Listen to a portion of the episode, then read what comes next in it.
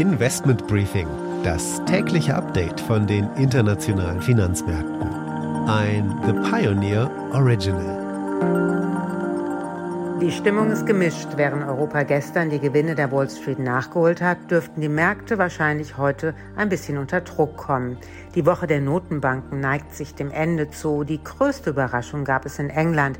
Die Bank of England hat die Zinsen überraschend angehoben, was zu einer Rallye beim Pfund und bei Bankaktien im Königreich geführt hat. Never a dull moment, wie man so schön sagt.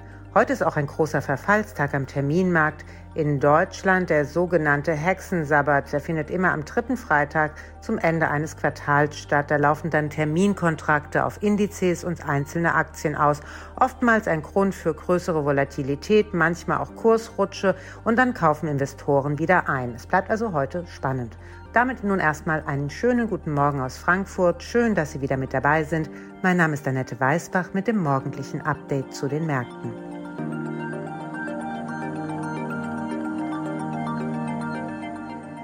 Der Blick auf die heutigen Themen. Im Mittelpunkt steht die Europäische Zentralbank. Sie hören die Kernaussagen von EZB-Präsidentin Christine Lagarde und eine Einschätzung von Andreas Dombret, dem ehemaligen Vorstandsmitglied der Bundesbank.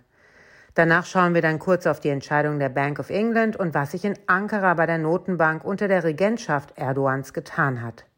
Anschließend das Update von der Wall Street in New York mit Anne Schwedt. Da gab es nach der anfänglich guten Laune über die Entscheidungen der Notenbank von Mittwoch gestern einige Gewinnmitnahmen, vor allem im Tech-Sektor. Und die Aktie des Tages ist die von EDF, Electricité de France. Soweit die wichtigsten Themen für heute. Die komplette Ausgabe hören Sie als Pionier. Damit unterstützen Sie unabhängigen Journalismus und halten unsere Angebote werbefrei. Alle Informationen dazu im Detail finden Sie auf unserer Webseite thepioneer.de. Ich würde mich natürlich freuen, wenn Sie mit an Bord kommen.